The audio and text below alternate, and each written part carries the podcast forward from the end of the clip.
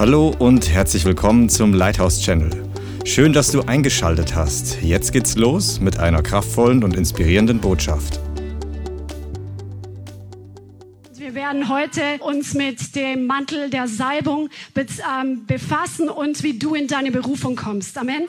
Denn es gibt verschiedene Stufen und verschiedene äh, einfach Phasen, die wichtig sind auf dem Weg in die Berufung. Und durch die müssen wir alle gehen, wenn wir dort ankommen wollen. Und wenn wir nicht mitten auf der Strecke stehen bleiben wollen, mitten auf dem Weg, auf der Hälfte von dem, was der Herr und was der Himmel für dich vorbereitet hat. Und deshalb ist es wichtig, darüber Bescheid zu wissen, was hier die Bibel dazu sagt. Amen.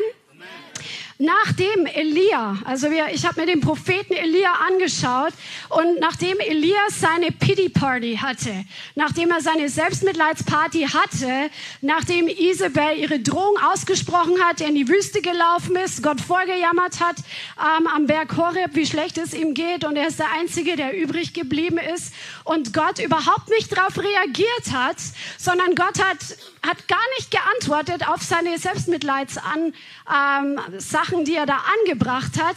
Gott sagt einfach im äh, 1. Könige 1916, dass Elia Elisa zum Propheten an seiner Stelle salben soll und Jehu ähm, sollte er auch salben. Ja, das war äh, einfach der Auftrag, der Gott, den Gott Elia gegeben hat, nachdem er am Berg Kamel das Feuer vom Himmel hat fallen lassen. Und Elia geht dann hin und wir sehen im 1. Könige Kapitel 19 ab Vers 19. 1. Könige 19 ab Vers 19. Und er ging von dort weg, also Elia ging von dort weg und er fand Elisa den Sohn Schaffats, der gerade mit zwölf Gespannen vor sich her pflügte. Er selbst aber war bei dem Zwölften. Und Elia ging zu ihm hin und warf seinen Mantel über ihn.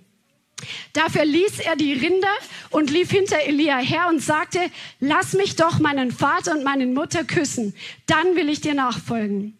Er aber sagte zu ihm, geh, kehre um, denn was habe ich dir getan? Da kehrte er sich von ihm ab, nahm das Gespann Rinder und schlachtete sie, und mit dem Geschirr der Rinder briet er ihr Fleisch und gab es den Leuten, und sie aßen. Dann machte er sich auf und folgte Elia nach und diente ihm. Also hier sehen wir, dass Elia, Elisa diesen Mantel schon mal so quasi prophetisch ähm, überwirft als einen Ruf ihm nachzufolgen und ähm, in die Berufung zu kommen. Genauso wie Jesus ausgegangen ist und die Jünger einfach berufen hat von dem Ort, wo sie gerade beschäftigt waren. Gott beruft Leute, die gerade mit etwas beschäftigt sind. Er beruft nicht Leute, die schon da sitzen und irgendwie nur warten, dass er sie beruft, sondern er ruft meistens Leute, die einfach schon mal mit irgendwas beschäftigt sind. Und wir sehen an der Reaktion von Elia auf Elisa, als er sagt, ich will noch mal gehen und meine Eltern verabschieden, da sagt er, so quasi mach, was du willst. Also er musste, er hatte die Berufung, er hatte den Ruf auf seinem Leben und er musste trotzdem diese Entscheidung treffen, auf diesen Ruf einzugehen. Das ist das allererste Stadium, weil sonst wird überhaupt nichts passieren. Jesus ruft die Jünger und jeder muss entscheiden, kommt er jetzt mit, folgt er Jesus nach oder folgt er ihm nicht nach. Amen. Und er ist ihm nachgefolgt und hat Elia gedient. Und hier sehen wir auch einen weiteren Schritt, dass ähm, diese Nachfolge, du fängst einfach mit Dienen an. Das wissen die meisten von uns hier, dass das ganze Reich Gottes, das handelt sich ums Dienen. Ob du ein Apostel bist, der schon 20 Jahre im Dienst ist und weltweit herumreist und vor großen Menschenmengen predigt, es ist immer ein Dienen. Mit dem Dienen beginnt es und bei dem Dienen bleibt es. Amen. Und das ist die erste Stufe. Manche Menschen, die sagen, ja, ich habe schon so lange gedient, ich habe schon so lange den Teppich gesaugt, ich habe schon so lange auf die Kinder aufgepasst in der Gemeinde, jetzt möchte ich endlich in meine Berufung kommen. Nee, das ist nicht der Weg, dass du das Dienen aufhörst und dann in die Berufung kommst, sondern du bleibst beim Dienen und Gott befördert dich, während du dienst, in andere Stufen hinein. Interessanterweise, nee, das, das sage ich euch später. Ähm, bisschen Spannung aufbauen. Ähm, also er folgte Elia nach und diente ihm. Und dann schauen wir uns die, die Geschichte an in ähm, 2. Könige Kapitel 2 ist auch sehr spannend, dass wir auch bei Elia sehen, dass während er sich aufgerafft hat, als er den einfach seine seine Selbstmitleidsparty dann gelassen hat und weitergegangen ist, das zu tun, was Gott ihm gesagt hat, dass auch noch mal eine Zunahme der Salbung auf sein Leben kam, weil du siehst in 2. Könige Kapitel 1, dass der Engel des Herrn mit Elia gesprochen hat und er hat ihm einen Auftrag gegeben, dem König Gericht anzukündigen. Und ähm, die Geschichte könnt ihr euch selber lesen, aber das war mir gar nicht bewusst, dass der Engel des Herrn zweimal hier in diesem Kapitel zu Elia geredet hat. Auch Elia hat einen Upgrade erlebt, als er sich erhoben hat aus dem Staub, als er sich erhoben hat aus seiner Selbstmitleidsparty. Und als er einfach getan hat, was der Herr ihm gesagt hat, hat der Herr ihm nochmal eine Zuteilung an Kraft gegeben, die er freigesetzt hat, eine Zuteilung, auch Gericht freizusetzen und Gericht anzukündigen kündigen. Äh, am Ende des Kapitels lässt er zweimal Feuer auf 50 Personen fallen. Die dritten 50 sind dann verschont worden. Aber wir sehen dann in 2. Könige Kapitel 2, das lesen wir uns mal durch und dann werden wir schauen, was wir daraus lernen können, weil da steckt so viel drin. Und schalt jetzt nicht ab, ich habe schon mal über die Stelle gepredigt, aber das ist heute frisches Brot vom Himmel in dieser Bibelstelle. Es geschah, als der Herr den Elia im Sturmwind zum Himmel auffahren lassen wollte, da gingen Elia und Elisa von Gilgal fort. Und Elia sagte zu Elisa, bleib doch hier, denn der Herr hat mich nach Bethel gesandt. Elisa aber sagte, so wahr der Herr lebt und deine Seele lebt, wenn ich dich verlasse. Und sie gingen nach Bethel hinab. Da kamen die Söhne der Propheten, die in Bethel waren, zu Elisa heraus und sagten zu ihm, hast du erkannt, dass der Herr heute deinen Herrn über deinen Kopf hin wegnehmen wird? Er sagte, auch ich habe es erkannt, seid still. Und Elia sagte zu ihm, Elisa, bleib doch hier, denn der Herr hat mich nach Jericho gesandt. Er aber sagte, so wahr der Herr lebt und deine Seele lebt, wenn ich dich verlasse und sie kamen nach Jericho. Da traten die Söhne der Propheten, die in Jericho waren, zu Elisa und sagten zu ihm, hast du erkannt, dass der Herr heute deinen Herrn über deinen Kopf hinwegnehmen wird? Er sagte, auch ich habe es erkannt, seid still.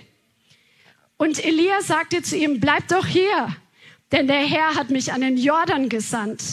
Er aber sagte, so wahr der Herr lebt und deine Seele lebt, wenn ich dich verlasse.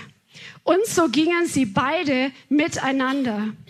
Und 50 Mann von den Söhnen der Propheten oder von den Prophetenschülern gingen mit und blieben abseits stehen, als die beiden an den Jordan traten. Da nahm Elia seinen Mantel, wickelte ihn zusammen und schlug auf das Wasser. Und es teilte sich hierhin und dorthin, und die beiden gingen hinüber auf dem Trockenen. Und es geschah, als sie hinübergegangen waren, da sagte Elia zu Elisa, bitte, was ich für dich tun soll, bevor ich von dir weggenommen werde. Elisa sagte, dass mir doch ein zweifacher Anteil von deinem Geist gegeben werde. Da sagte er, du hast schweres erbeten. Wenn du mich sehen wirst, wie ich von dir weggenommen werde, dann wird dir das gegeben werden. Wenn aber nicht, dann wird es dir nicht gegeben werden. Und es geschah, während sie gingen, gingen und redeten, siehe da, ein feuriger Wagen und feurige Pferde, die sie beide voneinander trennten. Und Elia fuhr im Sturmwind auf zum Himmel. Und Elisa sah es und schrie, mein Vater, mein Vater, Wagen Israels und sein Gespann. Dann er ihn nicht mehr. Da fasste er seine Kleider und zerriss sie in zwei Stücke. Und er hob den Mantel des Elia auf, der diesem entfallen war, kehrte um und trat an das Ufer des Jordan. Und er nahm den Mantel des Elia, der diesem entfallen war, und schlug auf das Wasser und sagte, wo ist der Herr, der Gott des Elia? Auch er schlug also auf das Wasser und es teilte sich hierhin und dorthin und Elisa ging hinüber. Und als die Söhne der Propheten, die gegenüber in Jericho waren, ihn sahen, sagten sie, der Geist des Elia ruht auf Elisa. Und sie kamen ihm entgegen und warfen sich vor ihm zur Erde nieder und so weiter. Und dann erfüllt sich gleich sein erstes Wort, weil die wollen Elia dann suchen gehen. Und er sagt, lass es sein, aber die wollen es nicht sein lassen und finden ihn natürlich nicht. Aber jetzt schauen wir uns die verschiedenen Stationen an. Elia ist an diese verschiedenen Stationen gegangen und Elisa ist hier jedes Mal mitgegangen, aber jede einzelne Station hat eine eigene Bedeutung, die auch für dein Leben eine Bedeutung hat, wo du mit dem Herrn vorwärts gehst. Und durch diese Stationen müssen wir alle hindurchgehen, wenn wir wirklich die Lebensberufung erfüllen wollen und wenn wir die Salbung bekommen wollen, die der Herr auf unser Leben legen möchte. Die erste Station war Gilgal, wo beide waren, Elia und Elisa.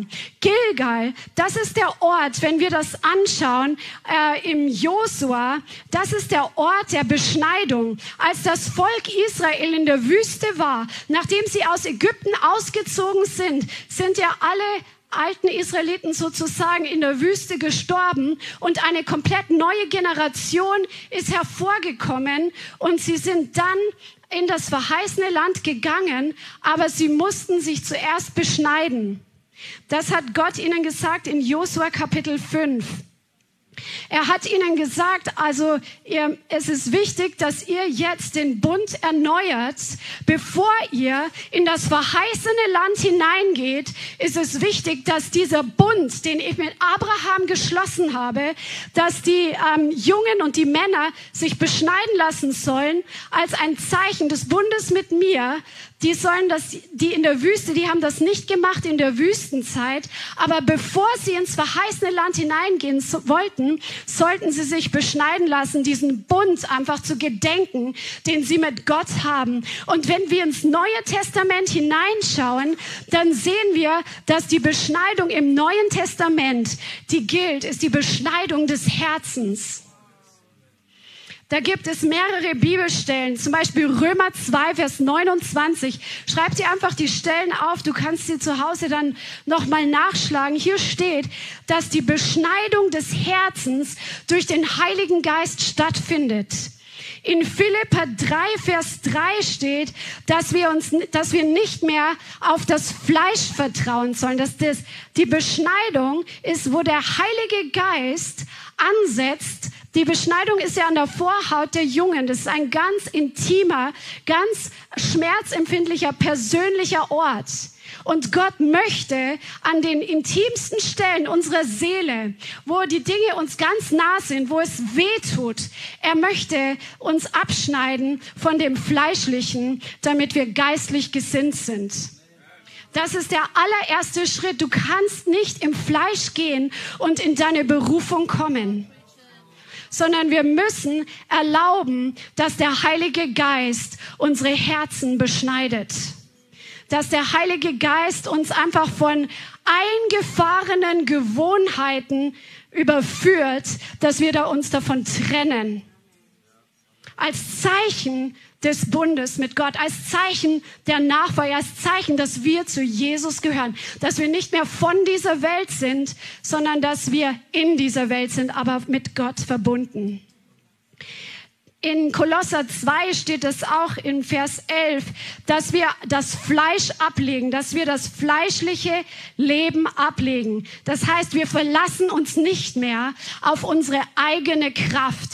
Im alten Leben ohne Jesus haben wir uns sehr oft auf unsere eigene Intelligenz verlassen. Wir sind unseren eigenen Lüsten nachgegangen. Wir haben uns auf unsere eigenen auf unsere eigene Weisheit gestützt und haben äh, vielleicht auch verschiedene Methoden gehabt, wie wir uns so durchs Leben durchboxen, ja. Ähm, Und der Herr möchte, dass wir diese Dinge hinter uns lassen, dass wir uns entscheiden, uns davon zu trennen, dass wir erlauben, dass Gott unser Herz berührt, dass das kein Teil mehr von uns ist, sondern dass wir von ihm abhängig werden und dass wir mit seinem Geist erfüllt werden und im Geist gehen und nicht mehr im Fleisch. Und so kehren wir von der Sünde der Welt um und leben nicht mehr in den eigenen Lüsten, sondern dem Herrn hingegeben. Lasst uns doch mal in Galater 5, Vers 20 bis 21 die Werke des Fleisches anschauen. In Galater 5, Vers 20 und 21. Offenbar sind aber die Werke des Fleisches, welche sind Ehebruch, Unzucht, Unreinheit. Also Unreinheit, da kann man heutzutage alles Mögliche reinpacken, von Pornografie bis zur Selbstbefriedigung. All diese Dinge, das ist Werke des Fleisches. Zügellosigkeit, also wenn man keine Grenzen kennt. Götzendienst, Zauberei. Jetzt denkst du dir vielleicht Zauberei, was, was ist denn das? Die meisten sind da nicht mit, mit der Esoterik ähm, haben nichts mit Esoterik zu tun. Dieses Wort Zauberei, was hier steht, das ist das Wort Pharmakeia. Und es gibt drei Formen, also was wir kennen von Pharmazie. Und das wurde benutzt, um den Gebrauch von Substanzen, den Gebrauch von Drogen zu beschreiben. Was machen denn Drogen? Sie manipulieren einen. Die Seele wird beeinflusst durch diese Drogen, nicht nur der Körper, sondern auch die Seele. Und der Feind findet Eingang in das Leben der Menschen, um einfach sie zu verdrehen, sie zu beeinflussen zum Negativen. Und dieses Wort Zauberei, also es gibt drei Formen von Zauberei. Dieser Gebrauch von Substanzen, von Drogen, aber auch Manipulation und Kontrolle wird als Zauberei bezeichnet. Denn ähm, wenn auch Isabel, diese Person, die diesen Geist der Manipulation und Kontrolle symbolisiert, sie hat Dinge einfach, ähm, sie hat Menschen beeinflusst, sie hat sie ähm, betört, sie hat Dinge einfach gedreht und gewendet, sie hat Situationen manipuliert. Manipulation und Kontrolle ist ein Werk des Fleisches. Und die dritte Form von Hexerei oder Zauberei ist Rebellion und Ungehorsam. Weil wir sehen in 1 Samuel 15, Vers 23, dass Gott sagt durch den Propheten Samuel zu Saul, Widerspenstigkeit ist wie Zauberei, wie Wahrsagerei und Widerstreben ist wie Abgötterei. Das heißt, der Herr will, dass wir das Fleisch ablegen, dass wir uns trennen von solchen Gewohnheiten zu manipulieren, zu kontrollieren, von Gewohnheiten zu rebellieren und widerspenstig zu sein. Ja, Preaching.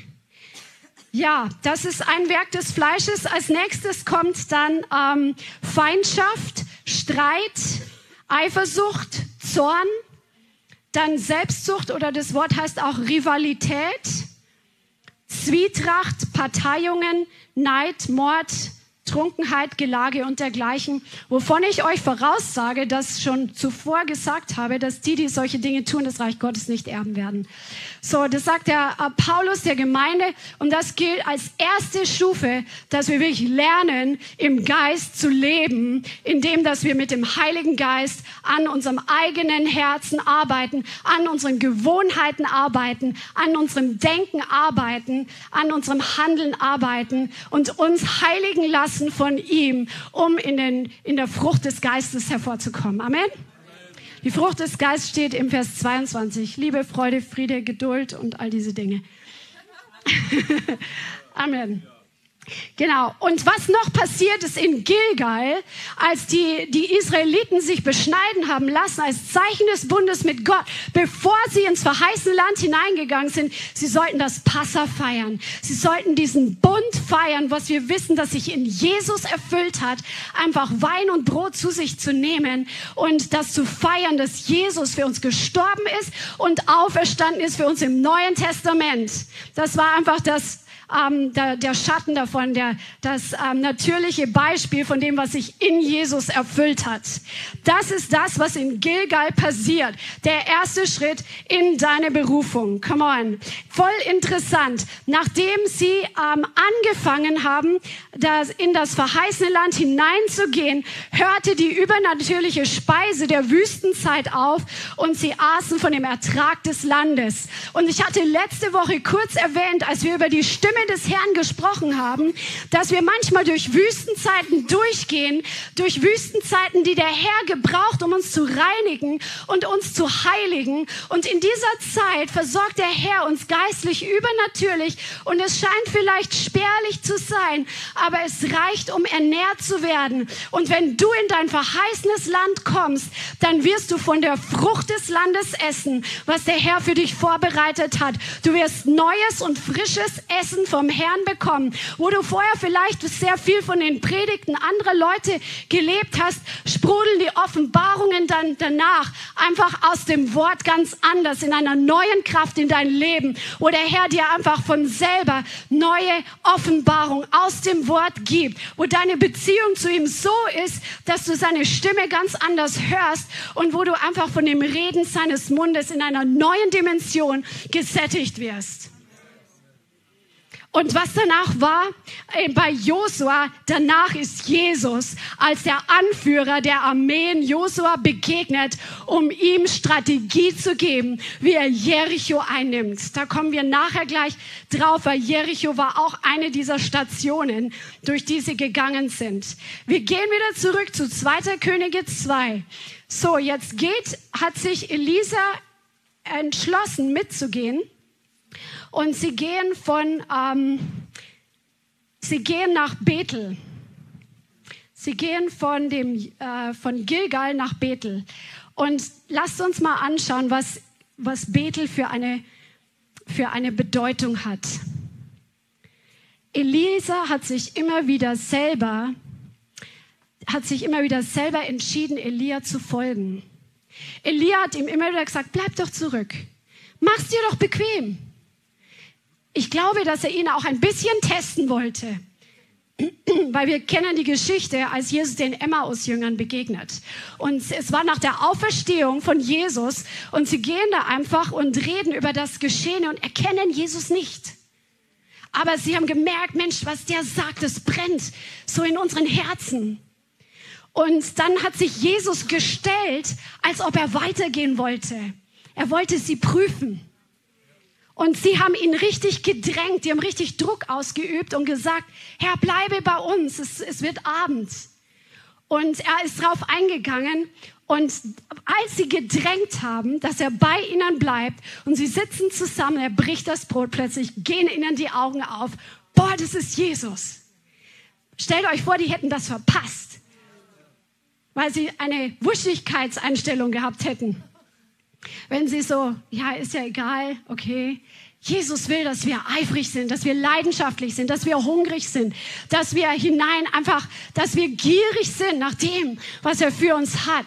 Genauso wie Elisa gierig danach war, dass er einfach bei Elia bleibt. Weil ich glaube, wir sehen ja, er hat Elia gedient und ich weiß nicht, wie viele Jahre er Elia gedient hat, aber er war nachher bekannt als der, der Elia die was, das Wasser über die Hände gegossen hat.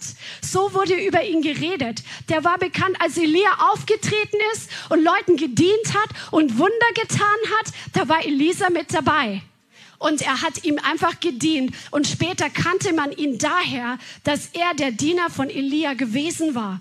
Ah, und weil er so nah an Elia war und die Berufung auf sein Leben war, Gott hatte ihn ja berufen prophetisch, dass er den Mantel des Elia haben sollte. er musste sich immer noch selber dafür entscheiden, immer mitzugehen. Er hatte in der Zwischenzeit, konnte er Gottes Stimme hören und er wusste, dass heute etwas passiert, wo es wichtig ist, dass er diesen Moment nicht verpasst. Er hat inzwischen nicht nur zugeschaut beim Weissagen von Elia und beim Wunderwirken von Elia, sondern er hatte inzwischen selbst eine Beziehung mit Jahwe, wo er von Gott gehört hat und wo er Offenbarung von Gott empfangen hat. Und aus dieser Offenbarung hat er angefangen zu leben. Und das zeigt sich in diesem Kapitel, dass er angefangen hat, selbst auf der Offenbarung zu gehen und nicht mehr angewiesen zu sein auf die Offenbarung eines anderen. Come on. Halleluja. Und er geht mit ihm und äh, sie gehen zum nächst, zur nächsten Station nach Bethel. Ich muss die Stelle wieder aufschlagen, genau. Das ist der Vers 2. Äh, und sie gingen nach Bethel, Bethel, hinab und da kamen die Söhne der Propheten, die in Bethel waren, heraus. Und sie sagen, hast du erkannt, dass der Herr heute deinen Herrn über deinen Kopf hinwegnehmen wird? Diese Söhne der Propheten, das waren Prophetenschüler. Die hatten wirklich, die waren, ähm, die sind geschult worden und die haben selber Offenbarung gehabt, dass der Herr heute etwas Besonderes tun wird. Und Bethel steht für den Ort, auch wo Jakob Gott begegnet ist, wo er sich hingelegt hat auf der Flucht vor seinem Bruder und wo Gott ihn komplett überrascht hat, wo er nachts geträumt hat mit dem Kopf als äh, mit dem Stein als Kopfkissen, dass dass Gott an diesem Ort ist, dass Engel auf und niedersteigen an diesem Ort. Bethel steht für den Ort der prophetischen Offenbarung in Hülle und Fülle. Dieser Ort war der Ort, wo die Prophetenschüler das Eldorado ihres Lebens hatten. Hier war ein geöffneter Himmel, hier floss Offenbarung und Weissagung, alles Mögliche. Das war nur so die Zapfstelle, um einfach zu wachsen im prophetischen. Bethel heißt ja Haus Gottes und die sind da trainiert worden, sie sind da geschult worden, die hatte eine coole Community an diesem Ort und sie waren lauter Gleichgesinnte. Die waren nicht alleine da in der Wüste unterwegs, so wie Elia und Elisa. Die hatten eine coole Community, wo sie sich gegenseitig angefeuert haben, gegenseitig angespornt haben, wo sie einfach gehört haben vom Herrn und geweissagt haben. Die hatten echt eine super Zeit da in der Bibelschule Bethel. und sie hatten auch das Wort der Erkenntnis, dass der Herr Elia entrücken wird. Und Elisa hatte es selbst vom Herrn gehört, er hatte es selbst vom Herrn empfangen, er war nicht auf ihre Eindrücke angewiesen, er hatte selber dieses Drängen, ich muss dabei bleiben, ich kann nicht locker lassen. Und es ist oft so leicht, dass wir an einem Ort stehen bleiben, weil wir wissen, er ging ja weiter. Er ging weiter von dem Eldorado von Propheten. Er hat den Ort, wo der Himmel offen war, wo Engel da waren, wo Visionen passiert sind, wo Träume hervorgekommen sind, wo Weissagung da war, wo Leute manifestiert haben unter der Kraft des Heiligen Geistes, wo eine krasse Community war. Er hat diesen Ort verlassen, um in seine Berufung zu kommen. Er ist nicht dort geblieben, weil es eine coole Gemeinschaft war und lauter Gleichgesinnte waren. Er ist nicht an diesem Ort geblieben, wo es einfach so cool war, einfach zu sehen, was Gott alles gerade tut und was Gott alles prophezeit über dieser Nation oder sonst was. Er ist weitergegangen. Und diese Phase kommt in unserem Leben genauso, wo der Herr uns prüft Hast du eine Offenbarung darüber? Brennt in deinem Herzen eine Sehnsucht, etwas zu sehen in deiner Leb zu deinen Lebzeiten, was du bisher noch nicht gesehen hast, dass es durch dich passiert und dass es in dir hervorkommt? Und hast du Träume? Hast du einen Traum? für den du lebst. Und bist du bereit für diesen Traum und für diese Berufung auch in die Wüste zu gehen und in die Einsamkeit zu gehen und den Ort der, des Eldorados im Geist wegzugehen und die Community hinter dich zu lassen, um einzig und allein dem Plan Gottes, der Salbung Gottes, der Berufung Gottes auf deinem Leben nachzujagen. Diese Entscheidung muss jeder von uns treffen, wenn wir dorthin kommen wollen. Und der Punkt kommt vielleicht immer wieder mal. Und dieser Punkt war hier in Elisas Leben und er hat die richtige Entscheidung getroffen. Er hat gesagt, nein, in mir brennt was. Ich habe ich hab eine Prophetie auf meinem Leben. Ich habe eine Berufung auf, auf meinem Leben. Gott hat zu mir gesprochen. Er hat sich mir offenbart. Ich muss dranbleiben, egal wie schön es hier ist in dieser genialen Stadt. Ich muss weiter. Ich muss weiter. Ich bin hier nicht satt und zufrieden. Und dann geht er weiter. Elisa, Elias sagt wieder, bleib doch hier. Und er sagt, nein, ich gehe mit, ich gehe weiter mit. Und dann kommen sie nach Jericho. Nicht jeder ist bereit, nach Jericho zu gehen, sondern möchte in Bethel bleiben. Für was steht Jericho? Wenn du anschaust, Hey, du kannst Jericho mal echt googeln, das ist echt krass. Diese Stadt, die ist ururalt. Also in Wikipedia stand, dass die, ähm, die Überreste von 20 aufeinanderfolgenden Siedlungen in Jericho ausgegraben wurden und dass sie zu einer der ältesten Städte ähm, ähm, gerechnet wird. Und Jericho bedeutet Mondstadt. Die haben dort den Gott des Mondes angebetet. Was steht eigentlich auch für Satans Anbetung? Und ähm, die Verteidigung dieser Stadt steht in Wikipedia, gehört, ähm, die, die Verteidigung war eine sehr fortgeschrittene Verteidigung der Zeit damals. Es gab eine massive Steinverkleidung und ein komplexes System von Verteidigung um diese Stadt herum. Also das ist echt richtig krass. Lasst uns doch mal in Josua schauen, was Jericho noch bedeutet. Denn Jesus, als der Herr der Herrscher, ist Josua begegnet, nachdem sie sich beschnitten hatten. Und voll interessant, im Kapitel 5, Vers 15 sagt er zu ihm, zieh deine Schuhe von deinen Füßen, denn der Ort, auf dem du stehst, ist heilig. Und Josua tat es. Gott beauftragt ihn in das verheißene Land, Gott ähm, ihnen gegeben hat, hineinzugehen, das Volk Gottes hineinzuführen. Und er sagt zu ihm genau das Gleiche, was er zu Mose am brennenden Dornbusch gesagt hat. Und dann steht hier im Kapitel 6 von Josua, Jericho hatte seine Tore geschlossen und blieb verschlossen vor den Söhnen Israels. Niemand ging heraus und niemand ging herein. Jericho steht für eine stark befestigte Stadt, die wirklich eine massive Kontrolle hatte. Denn wir wissen ja, dass die Mauern von Jericho gefallen sind und in der Zeit von Ahab und Isabel wurde Jericho wieder aufgebaut. Das steht für einen Geist der Manipulation und der Kontrolle. Und Jesus, ich bin überzeugt, als er Josua begegnet ist, bevor sie Jericho erobert haben, hat ihm strategische Anweisungen gegeben, wie diese Stadt einzunehmen ist. Weil diese Stadt war vom Natürlichen her nicht einzunehmen. Die war so stark befestigt, die hatten auch geistliche Mächte für sich. Jericho steht für strategische Gebet und, und Kriegsführung. Strategische Kampfführung. Nicht jeder ist bereit, in diese Phase hineinzugehen.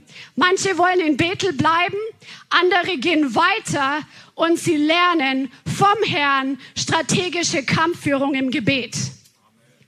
Weil wenn du anschaust, wie sie diese Stadt eingenommen haben, Gott hat ihnen gesagt, genau was sie tun sollen.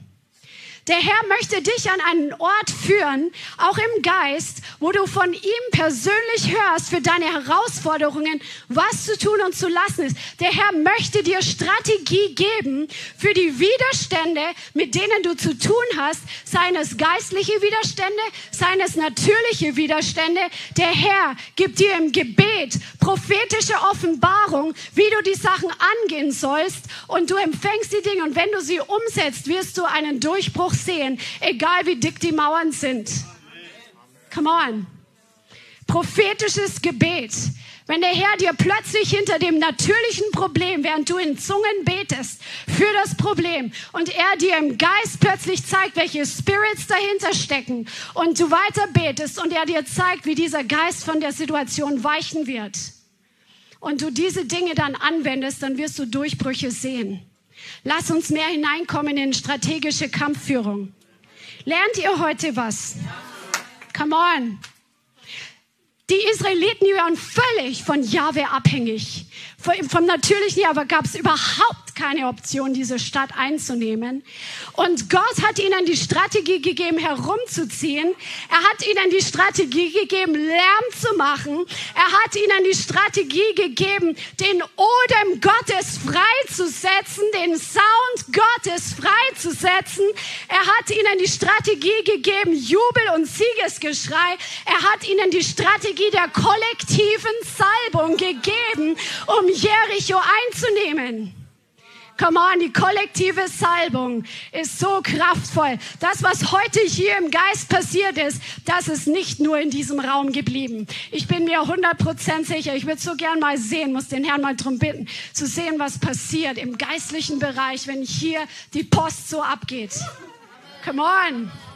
Halleluja. Gott hat ihnen diese Strategie gegeben, die, die Proklamationen Gottes freizusetzen. Gebrauche die Proklamationen Gottes über deine Situation. Proklamiere das Wort Gottes über deinen Widerständen. Und du wirst sehen, wie der Herr dir einen Durchbruch schafft, wo kein Durchbruch eigentlich möglich war. Come on. Halleluja. Und auch hier in Jericho gab es Prophetenschüler, das waren die Schamar-Propheten, würde ich mal sagen.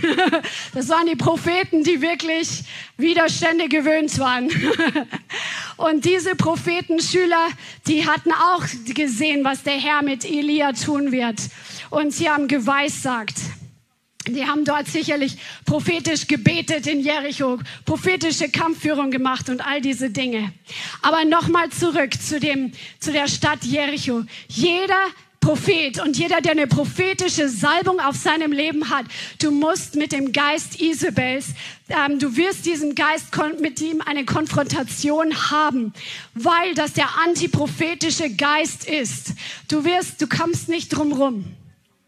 Und wir brauchen da die Strategien Gottes, um diesen Spirit wirklich auszunocken aus unserem Leben. Und wenn du mit diesem Spirit gerade konfrontiert bist, wenn du Menschen in deinem Umfeld, vielleicht am Arbeitsplatz hast, die wirklich manipulativ sind oder in deinem Bekanntenkreis, dann, dann wird der Herr dir eine Strategie geben im Geistlichen, wie du durchbrichst und wie du diesem Spirit keinen Raum gibst, dich anzugreifen, dich zu entmutigen, dich depressiv zu machen, dich einzuschüchtern, dich zu isolieren und all diese Dinge, die der Geist Isabels tun möchte.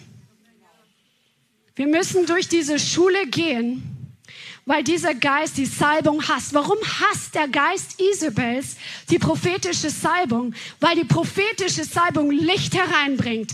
Der Teufel hasst das Licht wie die Pest weil das Licht seine Werke aufdeckt, weil das Licht die Bosheit aufdeckt, weil das Licht stärker ist als die Finsternis, weil das Licht einfach zeigt, wo der Feind seine Nester hat und weil das Licht einfach, weil der Prophet sehen kann. Die prophetische Salbung ist da, um zu sehen und um Durchbruch zu schaffen, um auszureißen, niederzureißen, abzubrechen, zu bauen und zu pflanzen. Und das hasst der Feind. Und da schickt er den Geist Isabels. Widersteh diesem Spirit und überwinde ihn durch göttliche Kampfführung. Come on. War voll, voll interessant. Einfach, was man hier alles rausholen kann aus dieser Stelle. Und wenn du siehst, dass dieser Geist einfach in der Zeit oder diese Stadt Jericho in der Zeit Ahabs und Isabels wieder aufgebaut wurde. Isabel steht ja auch für den Geist der Verführung. Isabel hat die Himmelskönigin angebetet, die Astarte, die Himmelskönigin, die durch die Jahrhunderte hindurch verschiedene Namen hatte. Ashtaroth, Diana, die Mutter Gottes. Und Isabel will verführen zur Vermischung. Jesus hätte doch niemals mit einer Anbeterin oder einem Anbeter der Diana mitgemischt und gesagt, komm, wir sind alle eins, wir machen mal schön Einheit. Das hätte Jesus niemals gemacht. Hey, Jesus ist heute in seiner Gemeinde. Und was macht seine Gemeinde? Sie versuchen gemeinsame Sache zu machen, sagen, wir sind ja alle eins. Mit Leuten, die die Himmelskönigin verehren und zu ihr Gebete sprechen und Teil eines Systems sind, was sie erhebt und ihr Ehre gibt. Manipulation und Kontrolle ist das, was hervorkommt, wo dieser Geist regiert. Und mir sind die Lichter aufgegangen diese Woche, dass wo wir aus Bayern herkommen, da gibt es einen Maria Hilfberg. In der Stadt, wo Christian aufgewachsen ist, in der Stadt, wo ich aufgewachsen bin für ein paar Jahre, gibt es jeweils ein Maria Hilfberg. Sind zwei verschiedene Städte, wo eine Wallfahrtskirche ist, wo seit 300 Jahren die Leute wallfahrten und jedes Jahr ihre Zeremonien machen und dieser Spirit einen gewissen Einfluss hat, weil du gibst ihm ja Macht, wenn du solche Dinge tust. Und Leute, ich, diesen katholischen Geist, das kannst du fast schmecken, weil da fast immer Manipulation und Kontrolle mit drin ist. Du schmeckst es fast, wenn du in Familien kommst, die in dieser Religion sind, sage ich mal, die nicht biblisch ist. Du schmeckst es fast, weil das Manipulation und Kontrolle nach sich zieht. Isabel, die Königin Ashtaroth oder Himmelskönigin, Manipulation und Kontrolle, kommt alles in einen Topf. Nur mal so am Rande. Und da müssen wir, wenn wir unsere Salbung bewahren wollen, wenn wir in, unsere Berufung hineingehen wollen, müssen wir hier wirklich klar trennen, so wie Jesus, der der Gemeinde in Türtiere erscheint, als der mit Feuer in den Augen und als der, der das Schwert Gottes hat und hier klar trennen und sagen, nein, no way. Ich vermische mich nicht mit Zauberei, mit Götzendienst, sondern ich bin, ich, ich bin pure. Ich, ich folge in Reinheit dem Herrn nach. Ich diene dem Herrn in Reinheit. Lasst uns auch zu solchen werden, die in dieser Reinheit leben und Feuer in den Augen haben und ein Schwert in unserem Herzen, was Geist und Seele auch trennen kann, wo wir biblische Lehre unterscheiden können von unbiblischer Lehre und Vermischung des Wortes Gottes mit dem reinen Wort Gottes, wo wir das gut trennen und unterscheiden können. Und je mehr du herauskommst aus Vermischung, desto klarer wird deine Unterscheidung, wenn du dich mit dem reinen Wort Gottes füllst und dich abschneidest von diesem Sauerteig der Vermischung, der dein Feuer nehmen möchte.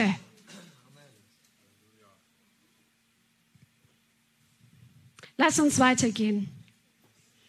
Wir kommen heraus aus dem Ort der geistlichen Kampfführung und des geistlichen Krieges und der prophetischen einfach Führung von Gott, um, um Festungen niederzureißen, die Breaker Anointing, come on.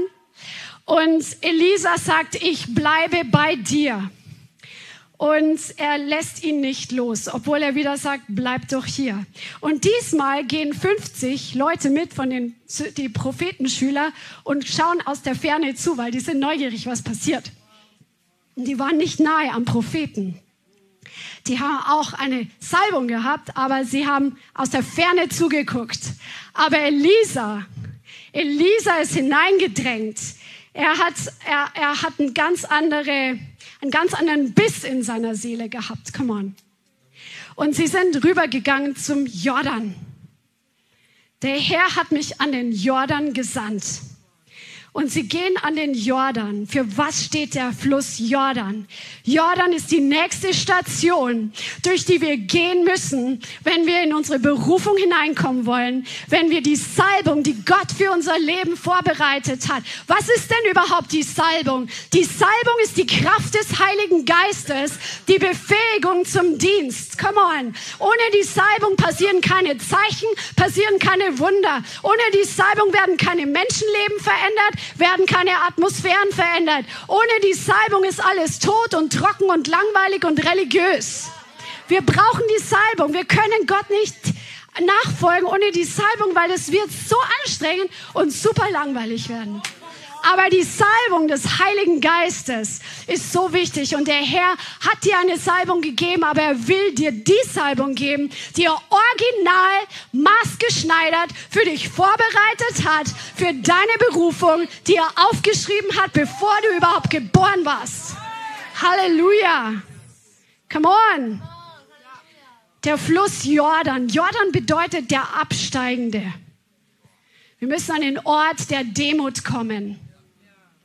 Demut, Demut, Demut. Das ist wirklich die Schule, durch die wir alle müssen, dass wir wirklich herauskommen aus Stolz, aus Menschengefälligkeit, aus Menschenehre, aus Einschüchterung vor Menschen, wo wir uns rühmen über uns selbst und über unsere eigenen Errungenschaften, anstatt Gott die Ehre zu geben für das, was nur er tun kann.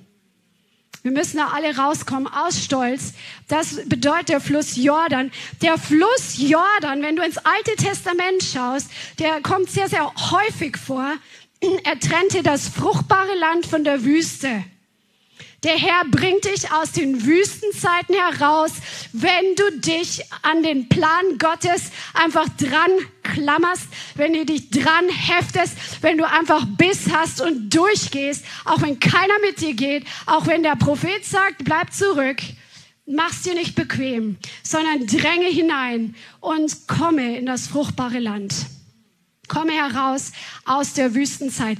Israel musste nach ihrer Wüstenzeit, nachdem sie 40 Jahre durch die Wüste gegangen sind, mussten sie durch den Jordan in das verheißene Land hineinkommen. Und die Priester sind vor ihnen hergegangen und sie haben die Bundeslade getragen. Und als sie in das Wasser hineingegangen sind, ist das Wasser stehen geblieben und es hat einen Rückstau gegeben so dass die Furcht Gottes auf die Feinde gefallen ist. Im verheißenen Land, wo sie hinein mussten, um dieses Land einzunehmen, die Furcht Gottes ist wegen den Wundern Gottes auf die Feinde gefallen. Come on. Der Feind, der hat Angst vor dir. Du bist der Albtraum des Teufels. Sag mal, ich bin der Albtraum des Teufels. Come on, ihr seid wirklich überzeugt. Ich merke schon. Come on. Woo. Stell dir mal vor, Du fährst in eine Stadt und machst eine kleine Evangelisation mit ein paar Leuten und der Teufel, der zittert schon davor, dass deine Füße dieses Land betreten, weil er weiß, dass der Herr mit dir ist, weil er weiß, dass der Herr mit dir Wunder tut, weil er weiß, dass du bereit bist, den ganzen Weg zu gehen und dich nicht auf die bequeme Haut setzt zu Hause an dem Ort Bethel oder in Jericho, dass du bei der Kampfführung bleibst, sondern du gehst weiter und weiter und weiter, wo der Herr dich hinführt, koste was es wolle. Come on. Halleluja. Come on. Gott demonstrierte seine Macht gegenüber seinen Feinden. Jericho, äh, Jordan, ein Ort der Wunder. Josua sagt, heiligt euch, denn morgen wird der Herr Wunder tun der, der Jordan ist ein denkwürdiger Ort, weil sie haben sich nachher ein, ein Stein, Steine aufeinander gelegt, glaube zwölf Steine für die, Isra, für die Stämme Israels, damit die Nachkommen sehen, was der Herr an diesem Ort getan hat. Der Herr hat dich berufen, Geschichte zu schreiben, indem dass du durch den Jordan gehst mit dem Herrn und ein Testimony aufzurichten, was wie ein Denkzeichen ist, was wie ein Wahrzeichen ist, was in der geistlichen Welt einfach Kraft hat.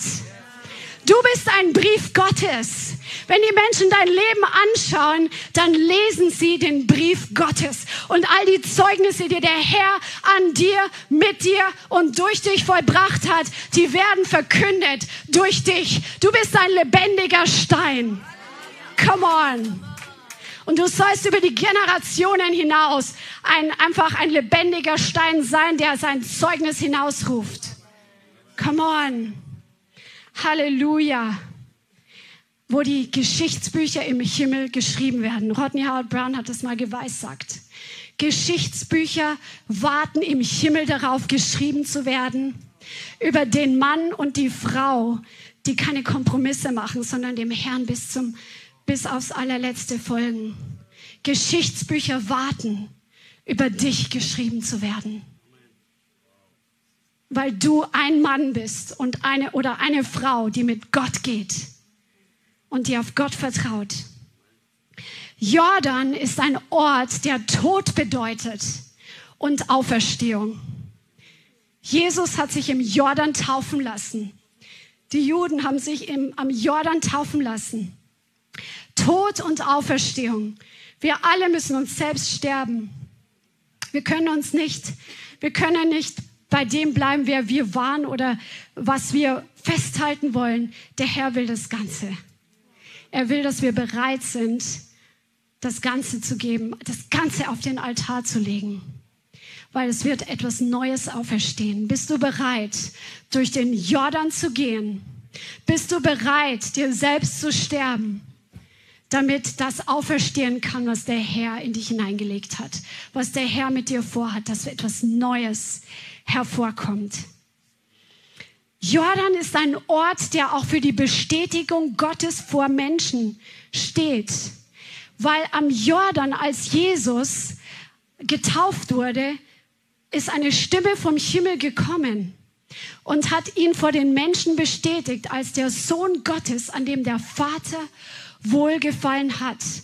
Nachdem wir uns selbst gestorben sind und frei geworden sind von Stolz, kann uns auch die Bestätigung Gottes vor den Menschen nicht mehr stolz machen, wenn wir uns natürlich kurz immer wieder eine neue Entscheidung, aber dann sind wir reif dafür, dass Gott uns auch öffentlich bestätigt.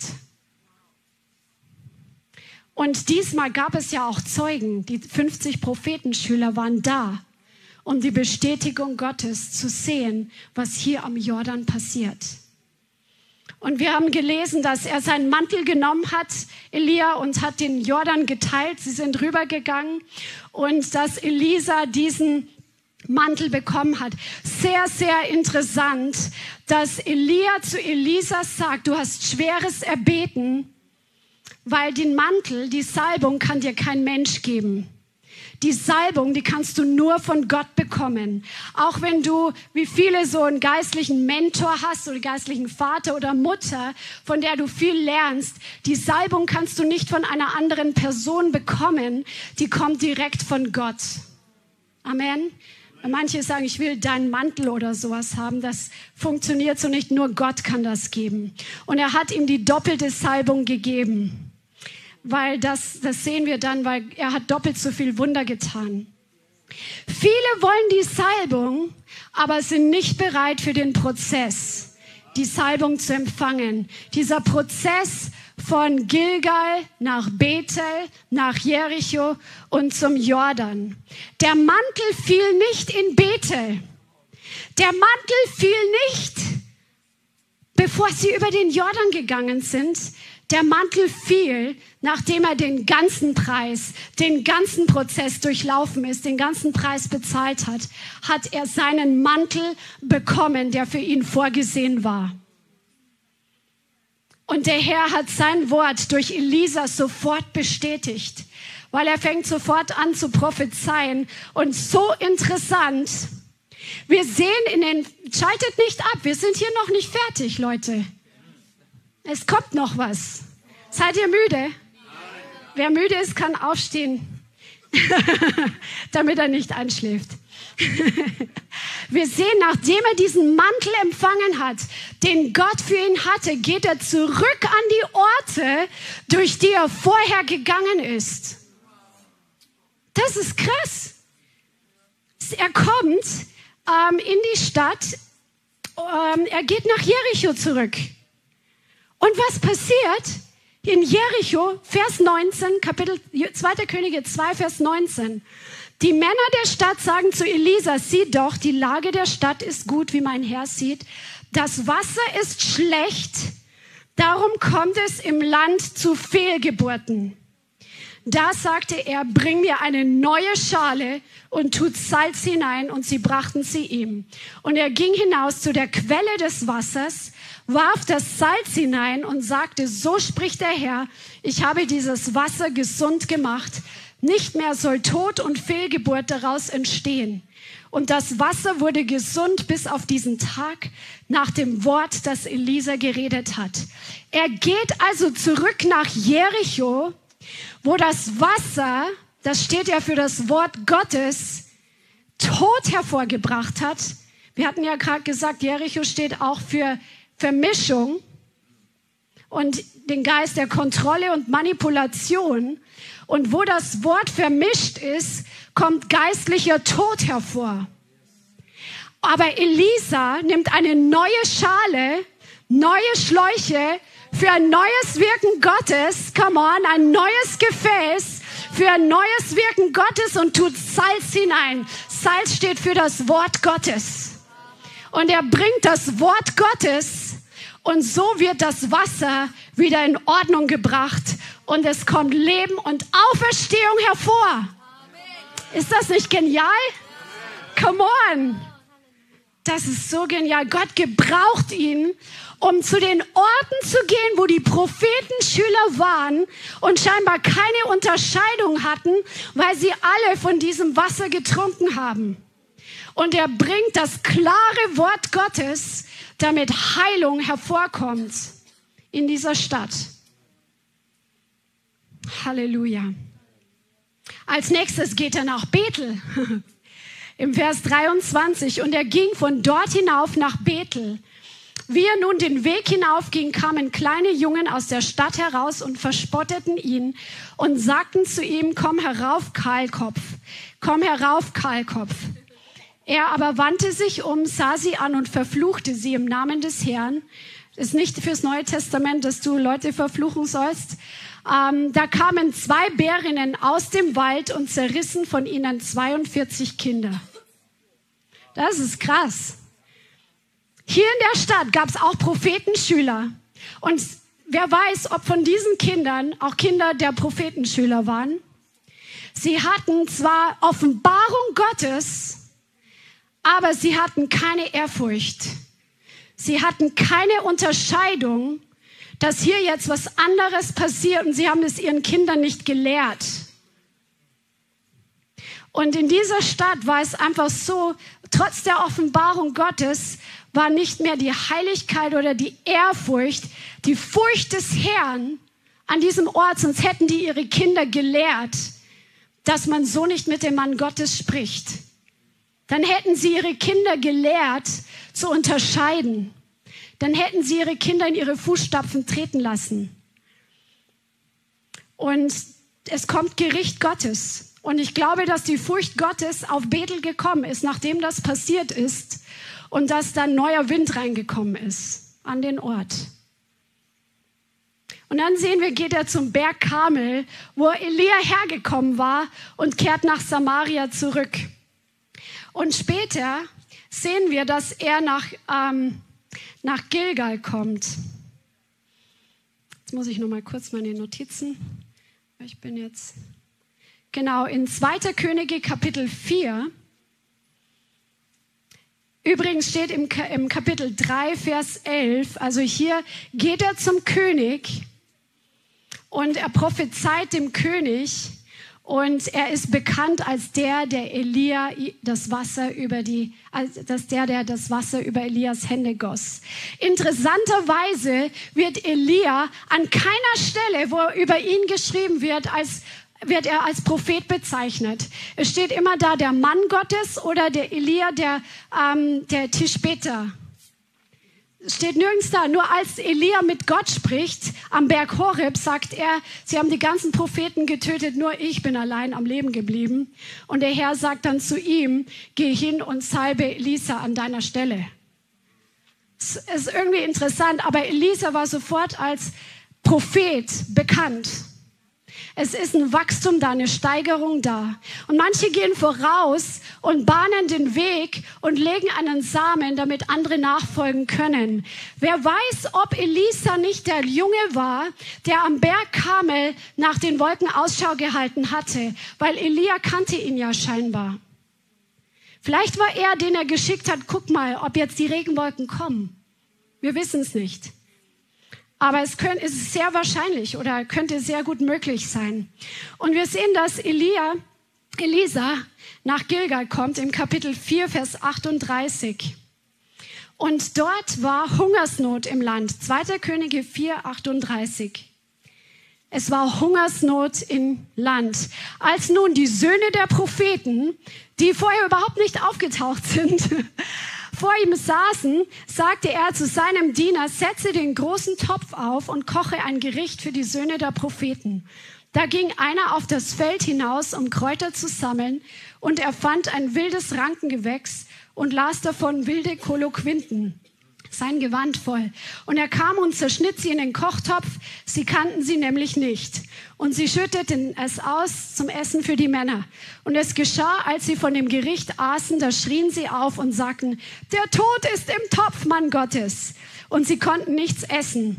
Da sagte er, holt Mehl. Der warf in den, das warf er in den Topf und sagte, schüttet es aus für die Leute, dass sie es essen. Und es war nichts Schädliches mehr im Topf. Die Prophetenschüler in Gilgal, die hatten da scheinbar keine Unterscheidung, was sie geistlich zu sich nehmen, jetzt im übertragenen Sinn. Und das Mehl steht auch wieder für das Wort Gottes, wo er Heilung bringt und Nahrung hervorbringt durch das Wort Gottes und es kommt Korrektur hervor, wo vorher keine Unterscheidung zwischen dem echten und dem unechten war, zwischen dem giftigen Essen und dem guten Essen. Also Elisa hatte im übertragenen Sinn wirklich auch einen Ministry, einen Dienst, dass er wirklich durch das Wort Heilung hervorgebracht hat, gute Nahrung hervorgebracht hat. In den nächsten Versen sehen wir, dass jemand ihm sein, seine Erstlinge bringt und er fängt an, diese Erstlinge, das frische Brot aus auszuteilen und es findet eine wunderbare Brotvermehrung statt, dass alle satt werden. Frisches Brot vom Himmel. Das ist so genial. Und es gibt noch viele Wunder von Elisa. Aber hier können wir sehen, dass es sich für ihn gelohnt hat, dass er dran geblieben ist, durch all diese Prozesse hindurchzugehen, die nicht einfach waren, die schmerzhaft waren, die Kraft gekostet haben, die manchmal einsam waren. Es hat sich gelohnt, dran zu bleiben, weil er eine Vision hatte, weil er ein Brennen in seinem Herz hatte, die Vision Gottes zu erfüllen, den Ruf Gottes, das prophetische Wort Gottes, was Gott über ihn ausgesprochen hatte, zu erfüllen. Der Herr hat Prophetien vielen von euch gegeben, auch vielen von euch zu Hause. Dränge hinein und sag nicht, wenn der Herr das gesagt hat, dann wird es zustande kommen. Dann passiert überhaupt nichts. Sondern entwickle einen Hunger. Entwickle einen Hunger und fang an, da hinein zu beten in das, was Gott über deinem Leben gesprochen hat.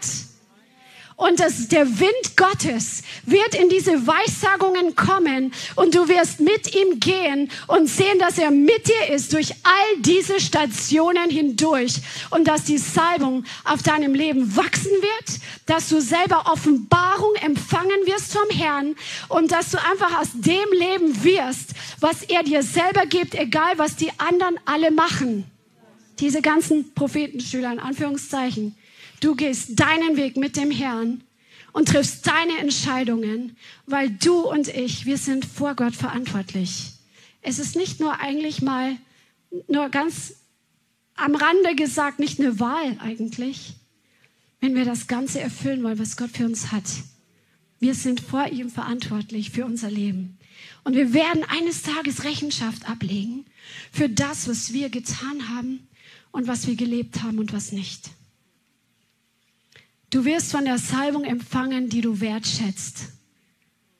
Wenn du eine Salbung nicht wertschätzt, wenn du keine Wertschätzung hast für die Kraft Gottes, zum Beispiel im Gottesdienst, wenn du nicht Wertschätzung hast für den Diener Gottes, von dem du gerade lernst, dann wirst du nichts von der Salbung empfangen können.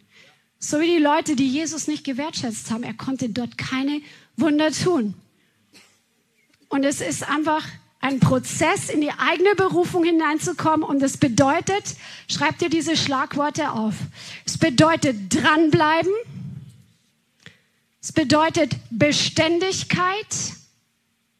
Beständigkeit. Nicht heute, hey, das ist meine Gemeinde, Gott hat zu mir gesprochen und zwei Wochen später nicht mehr da. Beständigkeit. Beständigkeit ist nicht immer spaßig aber es lohnt sich. Es ist ein Wert des Reiches Gottes. Jesus sagt, du guter und treuer Knecht. Dieses Wort Treue ist, hat mit Beständigkeit zu tun. Es heißt dranbleiben, auch wenn es zäh wird, auch wenn es nicht mehr spaßig ist und dran zu bleiben und dran zu bleiben und dran zu bleiben. Das nächste Wort ist Ausdauer. Ihr seht schon, es geht alles in eine Richtung. Ausdauer. Und der nächste Schlag, das nächste Schlagwort ist immer wieder entscheiden für das Richtige. Und der Herr wird dir helfen, dich zu entscheiden für das Richtige. Er wird dir helfen zu unterscheiden, was gut und was nicht gut ist. Und alles beginnt mit Dienen. Später erst kommt die öffentliche Anerkennung und Bestätigung. Und in unserer Generation wollen Leute ganz schnell die öffentliche Plattform haben, ohne den Prozess zu durchlaufen. Wenn du schon mal gedient hast und sagst, ich habe jetzt schon gedient, jetzt ist Zeit für meine Plattform, die wird nicht kommen, weil das Dienen scheinbar noch nicht in Fleisch und Blut übergegangen ist. Die Plattform ist nur eine Plattform, um besser zu dienen.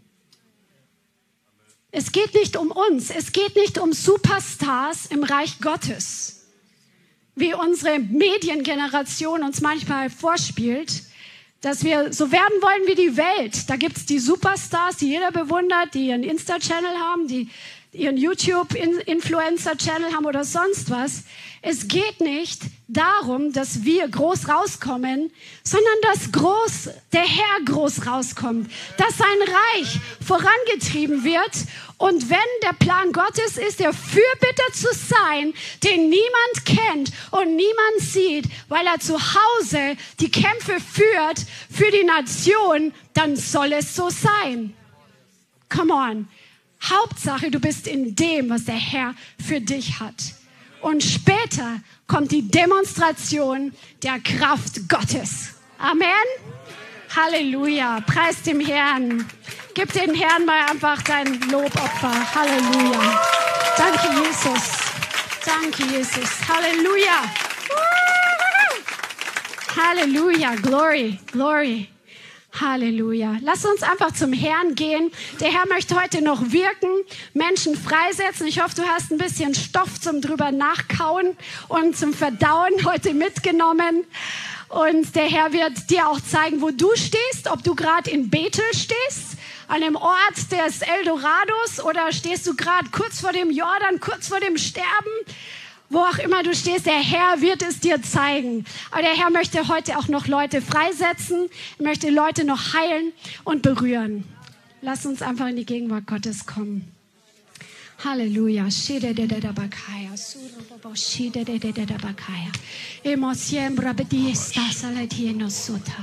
Vater, ich danke dir, dass du uns einfach so einen genialen, ein geniales Wort gegeben hast, wo wir einfach zehren können, wo wir essen können, wo wir lernen können, wo wir gefüllt werden, wo wir gereinigt werden. Vater, dein Wort ist einfach so, so gut. Und wir danken dir für deine Kraft, Heiliger Geist, dass du heute derselbe bist der damals gewirkt hat in Wundern, der heute wirkt in Wundern. Danke, Vater, dass du heute Menschen berufst, dass du Menschen einfach ausstattest mit dem, was sie brauchen, um den nächsten Schritt zu gehen in ihre Berufung hinein. Vater, danke für die Menschen, die du uns, uns gegeben hast, die um uns herumstehen, die uns helfen zu wachsen. Yes. Danke, Heiliger Geist, für dein wunderbares und geniales Werk, für deine maßgeschneiderten Pläne, die du für jeden Einzelnen hast, der diese Predigt hier heute hört. Danke, Herr, dass du so, so gut bist. Halleluja, Jesus. Jesus. Vielen Dank fürs Zuhören. Wir hoffen, die Botschaft hat dich inspiriert und weitergebracht. Diese und noch mehr Botschaften findest du auch als Livestream auf unserem YouTube-Channel, zusammen mit Live-Worship und vielen bewegenden Zeugnissen. Wir würden uns freuen, wenn du auch mal in unserem Gottesdienst vorbeischaust. Alle Infos dazu findest du auf unserer Webseite, auf Facebook oder Instagram. Links dazu findest du in der Beschreibung. Schreib uns gerne dein Zeugnis oder dein Gebetsanliegen unter info at lighthouse.center. Tschüss und bis zum nächsten Mal.